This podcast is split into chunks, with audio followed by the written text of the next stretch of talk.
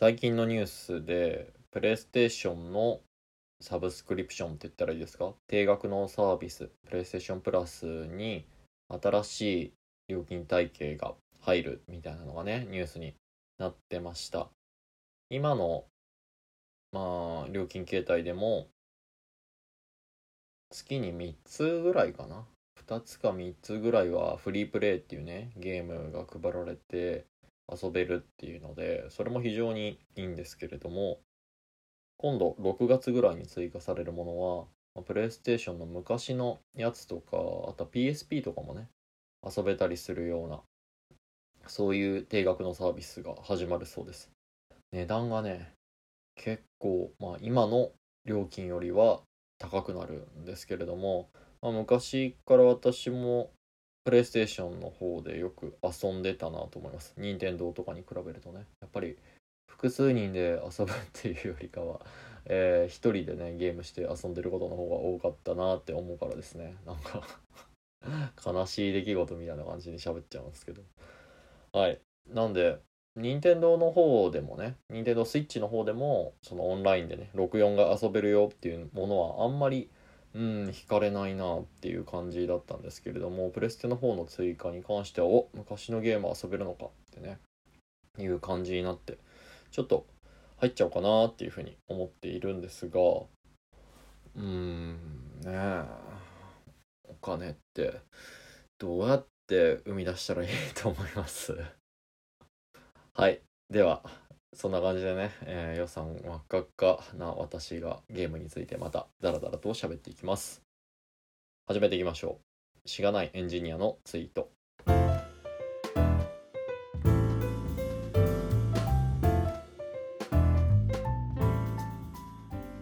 この放送では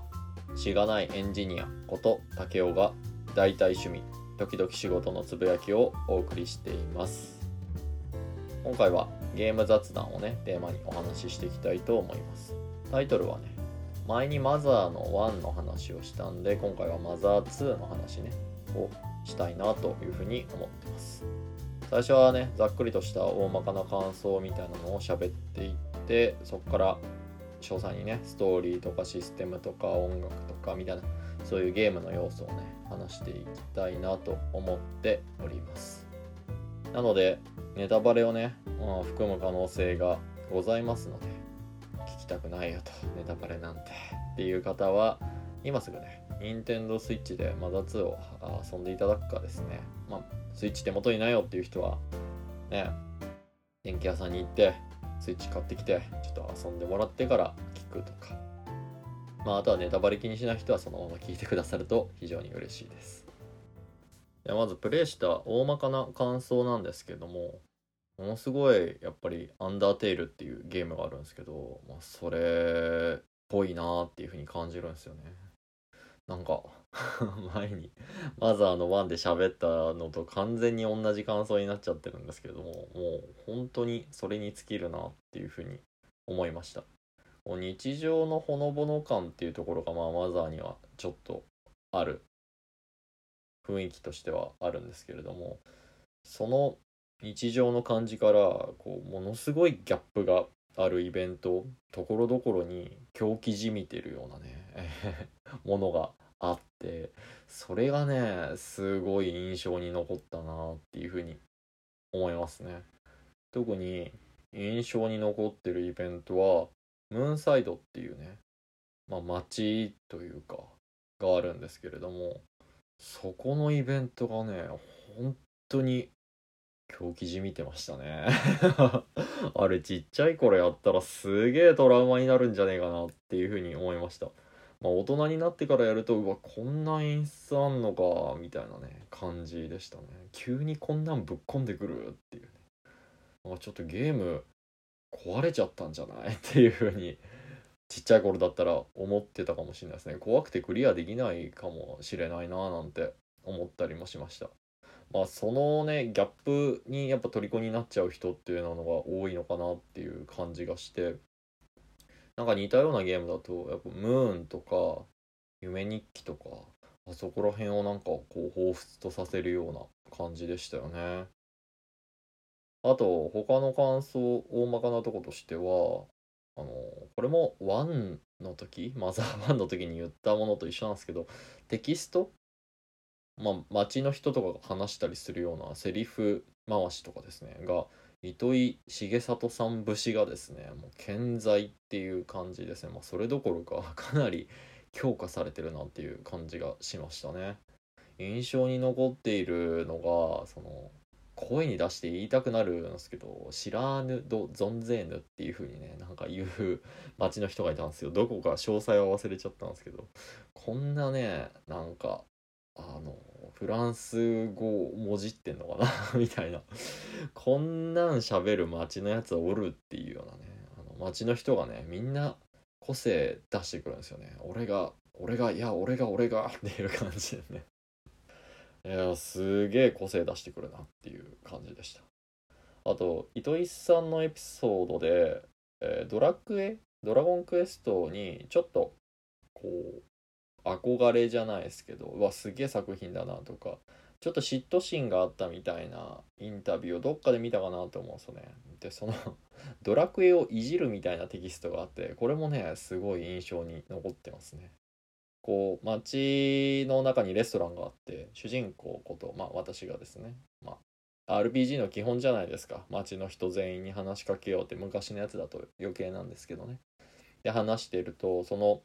レストランにいる客の一人がこうなんか君はレストランの人に無作為にこう話しかけてるけどそれはなんか婚約者の部屋に入って何も言わずにタンス調べ出して小さなメダルを探しまくってるような異常な行為だよっていう風にね 言うセリフがあるんですよ。大体合ってると思うんだけどな。もうこれね、見てめっちゃ笑いましたね。いやいやいやいやいや、なかなか攻めたラインいってんなっていう風に思ってですね。その人本当に街の中のねあの一員ぐらいな感じなんですけどもいや強烈だなって思いましたね。でまあマザー1とね同じような感想を喋ってるんですけれどもまあファミコンからね1のファミコンから2のスーパーファミコンに変わったっていうねその違いかもしれないですけどユニークキャラ名前がついたそのコンピューターのキャラっつったらいいですか？主人公以外のキャラクターストーリーを彩るこうキャラクターたちの多さ。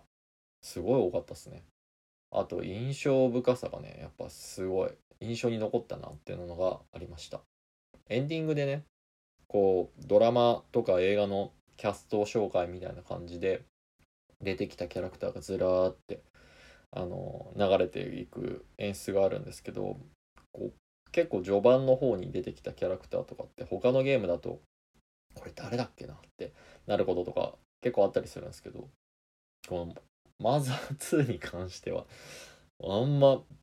そういうことがなかったんですよね。もうみんな覚えとるわ。あこいつなーっていう風になって。そこがやっぱすごいなって思いましたね。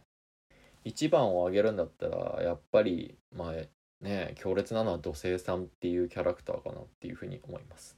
喋る文字がね糸井さんの子供さんの文字を真似て書いた、まあ、特殊なフォントで喋る感じなんですけれどもあれすごかったっすね。いやーなんか当時のスーパーファミコンでよくここまでやったなっていうのを、えー、プレイしててすごい感じました。あの後のとこだとテキストのフォントじゃないんですけど、まあ、ゲームの中の独自言語で特徴づけるみたいなとこってあるじゃないですか。思い浮かぶのは、まあ、FF10 でいうところのそのアルベド族っていう、ね、言葉だったりとかあとはテイルズ・オブ・エターニアっていうとこのあれ何語だっけな？そのちょっとやっぱ違う言語を話すみたいなのがあるんですよねそういうところでこう特徴づけてくるっていうのは結構あるんですけどまさかね字体でこう印象づけるっていうのはねすごい着眼点がすげえなっていうふうにえー、プレイしてて思いましたね。大まかなね感想っていうのはここら辺にして次からね、えー、ゲームの、まあ、各要素ストーリーとかいろいろですね。っていうのをテーマにお話をしていきたいなと思います。主にマザー1やってたんでその比較の話が多いかなっていうふうに思いますけど。はいじゃあまずは最初はストーリーの部分ですね。からいこうかなと思うんですけどキャラクターがね立っててめっちゃ良かったなっていう風に思いますね。さっきまでずっと喋ってたキャラクターは街の人とかの話なんですけれどもここで言うキャラは、まあ、主人公とその仲間たちっていう方を指していますね。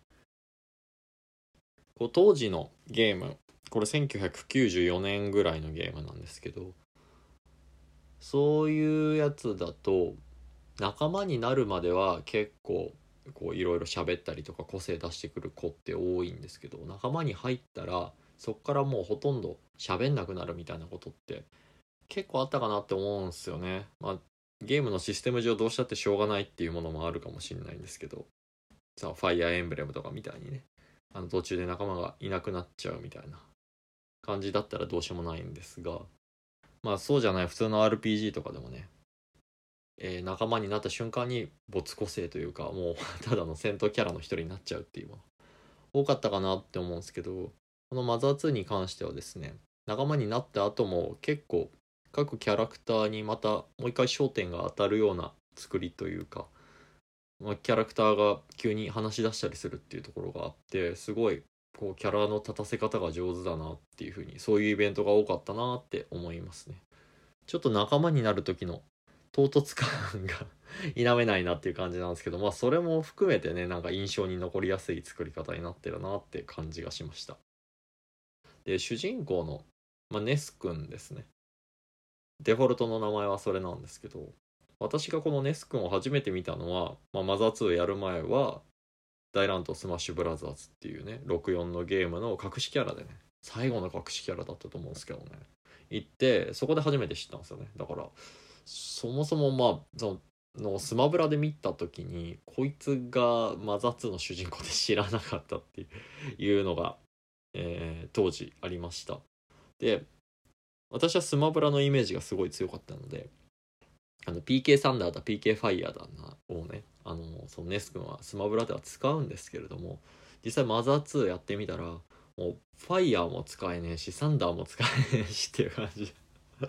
なんかねそこら辺がちょっと違和感があって面白かったですね。お前使えんのか？ファイヤーとかサンダーとかなあいうふうに思いましたね。まあ他のねその代わり BK なんたらっていうね、まあ、自分のかっこいいものをこう最初に入力したそいつが使えるっていう風なシステムなんですけれどもそこら辺がちょっと面白かったですね。マザー2やってからスマブラやってたら多分逆に「お前 BK ファイヤーとか使えんやろ」っていう風にねあのツッコミ入れながら遊べたりしたのかななんて想像したりしました。ちょっとストーリーからはそれて キャラの話ばっかりになっちゃったんですけどちょっとストーリーの感想も言っときたいですね。こう1に比べてあのかなりお使いの感じが出てきたかなっていうふうに思います。でもこれは悪い意味で言ってるんじゃないんすよね。そのマザー1って結構目的がざっくりしていてオープンワールドの感じがあったかなっていう話を前回の感想の部分でしたと思います。こう街の人からぼんやり情報を聞いて次に行く場所をこう決めましょうみたいな進め方ですね。対して2はやっぱ一つの街がこう箱庭感になってるところがあってそこをでのなんかイベントというかそういうのをクリアしたら次の街に行けるよっていうのがまあ大きい基本の流れになってるかなと思います。なのでその街の中ないしまあもう一個の街ぐらいとかもう一個のフィールドぐらいとかと行き来したりして遊んでいくっていうとこだったんですけどまあ1に比べたらやっぱ次あれやって次これやってみたいなのが多かったなと思います。ただね世界がどんどんどんどんこう進むにつれてこう広がっていく感じっていうのはすごいなっていうふうに思いました。その箱庭な感じのとこで遊んでるんですけれどももうどんどんどんどんこう何て言ったらいいんだろう。まあ移動できる範囲が広がってってるから当たり前なのかもしれないんですけれどもこう主人公が行ける範囲っていうところがどんどん日常からはかけ離れていくんですね。しかも段階的にかけ離れていくみたいな感じだったんでそことかがねそのお使いをやっているからそういう世界の広がり感じにくいかなっていうね。やっぱ一つの箱庭で完結しちゃうことが多いからそういうのないかなって思ったんですけどこうすごいね。最終的に旅する場所は、まあ、偉いとこまで旅するなっていうふうに 思ってそこら辺が見せ方として上手だなっていうふうに私は感じました。これストーリーの話かな？ちょっと怪しいですけど。はい。こんなところですね。次にシステムの感想ですね。言っていきたいなと思うんですけど。あの一番ねこうすげえなって思ったのは戦闘の時のドラムロール式システムっていう名前だったかな。っていうのがねめちゃくちゃ画期的だなって思ったんですよね。なんで今のゲームこれ採用してるの少ねえんだろうっていうふうに思うぐらいね良、えー、かったですね。どういうものかっていうとまあ、敵からダメージを受けると、まあ、味方ないし主人公のヒットポイントが減っていくっていうのがね、まあ、RPG のバトルみたいなのが一般的だと思うんですけれども相手からねダメージを受けてもすぐにその引き算されないんですよ、まあ、どういうことかっていうと相手からダメージ100食らいましたっていう風になって自分のヒットポイント100しかないで普通のその他のゲームだったらその時点でもう戦闘不能っていう風になっちゃうじゃないですか。マザー2はね、しばらく生きてるんですよ。そう、100っていうダメージを食らったら、どんどんどんどん自分の HP から、こう、数字が減っていくのがもうリアルタイムでこう見えてるんですね。それが、なんて言ったらいいんだろう、昔のこうアナログ時計っていう風に言ったらいいかな。こう卓上型のアナログ時計のこうパタパタパタパタって、あれはデジタルか？ちょっとわかんないですけど。他にいい例えがあればいいな。あのバスケットボールとかバレーボールとかの点数をめくる時みたいな感じでどんどんどんどんヒットポイントの数字が減っていくんですよね。でその数字が0になる前にコマンドで回復を入れたりとかあとは戦闘を終了させたりとかしたらそこで HP がこうもう回復入れたらそこからまた上昇するし戦闘終了したらそこで止まるんですよ。だから60とか70が見えてるところでちょうど戦闘が終わるとそのヒットポイントで止まるっていう。いやこれマジですごいなって思いましたね。そのコマンドバトルってことその時間っていう概念って消し飛んでるわけなんですよ。自分が選択してる間って時が止まってるみたいな感じなんですけどこのドラムロール式のシステムがあることによって戦闘に緊迫感がめちゃめちゃ出るんですよね。相手からもう自分の今のヒットポイントどんだけレベル上げてても耐えられないだろっていうね あの攻撃とかが飛んできたりするんですけどもその時はもう早く戦闘終わらせなきゃっつっておーってメッセージを飛ばすためにこうめちゃめちゃボタン連打するんですね。それか早く次のターンで回復入れてみたいなことをねやったりとかをするんですよね。それがね今までのコマンドバトルに全然なかったところだったんでこれめっちゃ画期的だなって思いましたね。多少の戦闘のだからバランスみたいなところ敵が強すぎるみたいなところとかっていうのがある程度吸収できると思うんですよそれで。もう頑張って急いでやりゃなんとかなるわけですからね。なんで難易度ですね。戦闘の難易度で言うともうマザー1の時に比べたらだいぶ下がったというかこう面白い意味も含めて遊びやすくなったなっていうふうに思いますね。戦闘に関してはこんなとこであとはまあシステム面他のところを上げるとするんだったらアイテムの説明っていうコマンドが増えててそれがすごい個人的には良かったですね。私攻略あんまり見ないようにしてクリアしたいなっていう風にしてゲームを遊ぶようになってきたのでこれはね非常に助かりました。やっぱゲームからもらえる情報だけでクリアしてえななんかネタバレとか踏んじゃいそうじゃないですか。まあこの放送自体はネタバレみたいなもんなんですけど。あのなのでアイテムの説明みたいなのを見るときにストーリーとかがねあのチラッとね目に入っちゃったらあってなっちゃうんでそういうのがなくですね。ただ昔のゲームなんでこう詳細にねパラメータとかがどう上がるとか内部の裏のパラメータがどう上がるみたいなとことかもね分かんなかったりとかするんでこれがね非常に良かったっすよね。ただねこのアイテムの説明に書いてないパラメーターとかもねあったりとかして、まあ、そこら辺面白かったっすね私が途中でで手に入れためちゃめちゃ強い主人公のバットがあったんですけどマジでね当たらなさすぎて「あなんだこれ!」っていう風に思ったら攻略サイトをね最後に見たら もう命中率が16分の1だっけな8分の1だけどもうめちゃくちゃ低くてもうね主人公がただの使えない置物になってる時期があってそういうのもね、えー、分からないところも、まあ、説明で全部は書かれてないっていうそういうところも、まあ、ある意味面白かったっすね。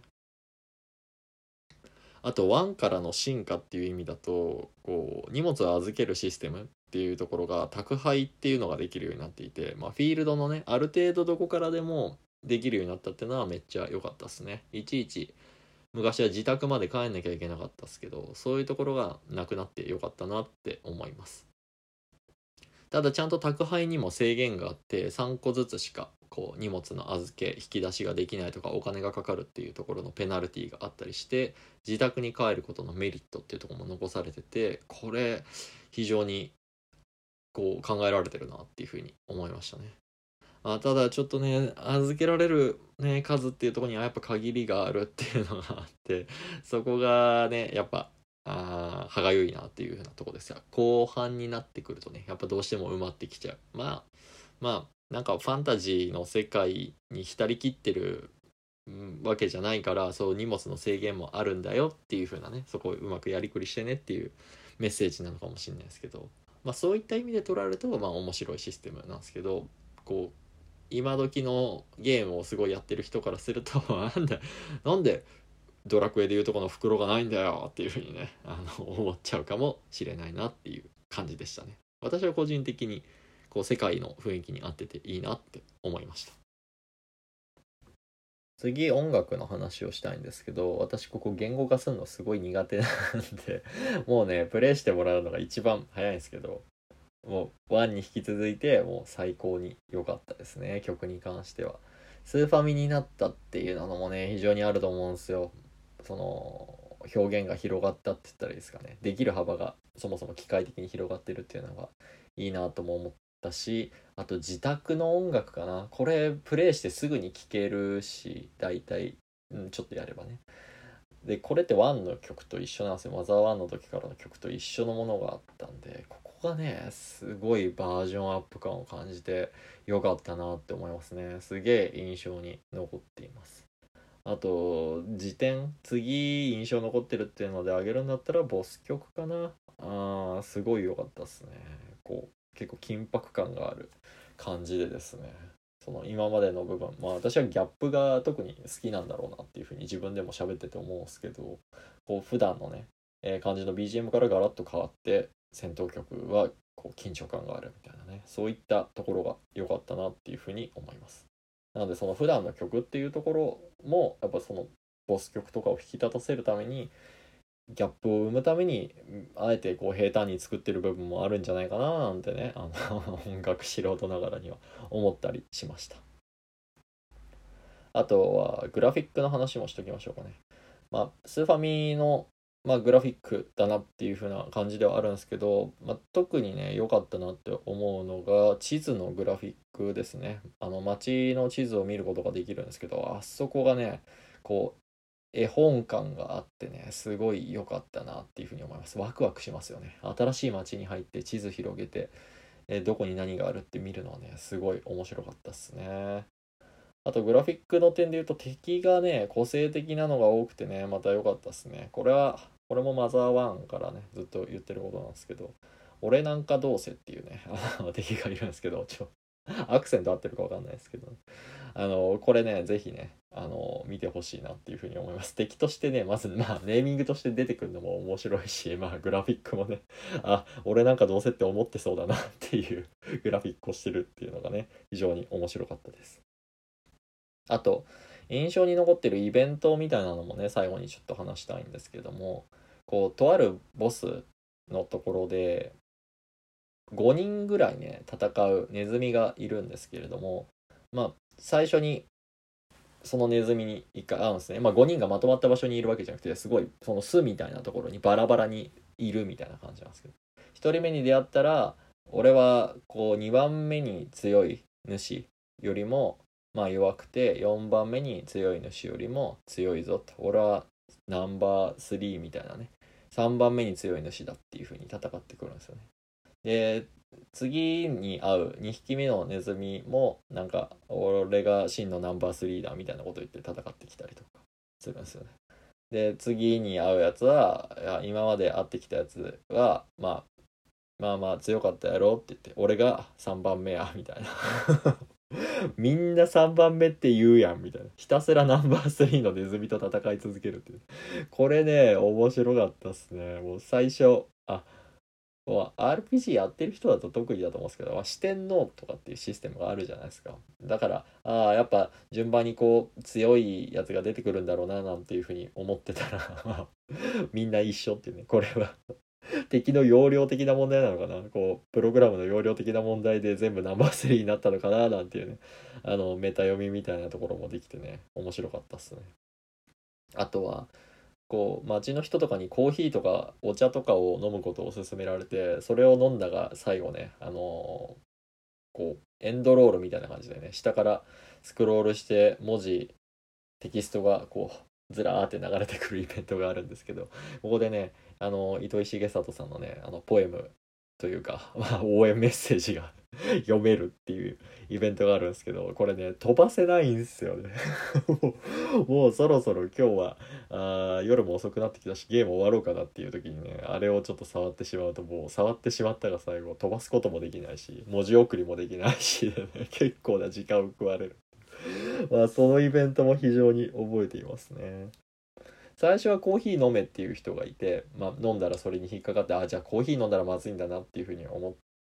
まあ、他の町に行ったらお茶飲めって言われて、まあ、その頃にはもうそのイベントのことすっかり忘れててあとコーヒーじゃないしねでお茶飲んだらめっちゃ長いみたいなことがあってね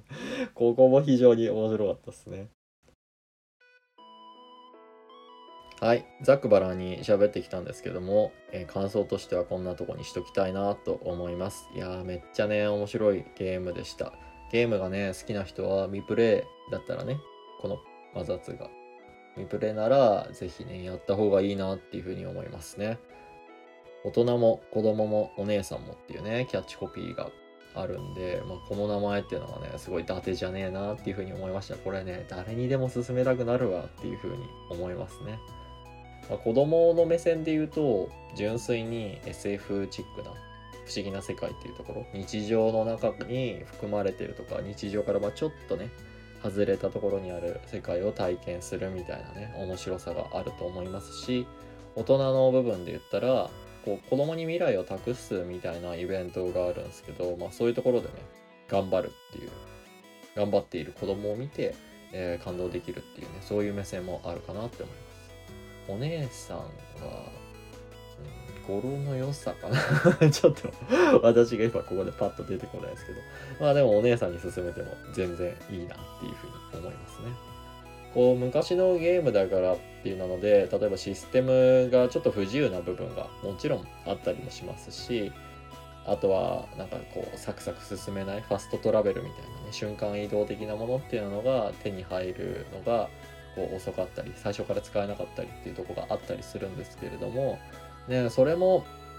ね、踏まえてもう全然ねこれやったことないんだったら是非ねプレイしてみてほしいなっていうふうに思いますね。はい。では今回は以上にしたいと思います。いつものやつ最後に言っておきましょうか。この放送では皆さんからのコメント感想をお待ちしております。メールフォームもしくは Twitter のリプライ、または、ハッシュタグ、4月いでツイートいただけると、えー、私が非常に喜びます、えー、とても嬉しいです。お願いします。メールフォームや Twitter のアドレスは概要欄に記載しておりますので、ぜひそちらの方からですね、送っていただけると嬉しいです。はい。では今回はここまでとします。ありがとうございました。また次回もよろしくお願いいたします。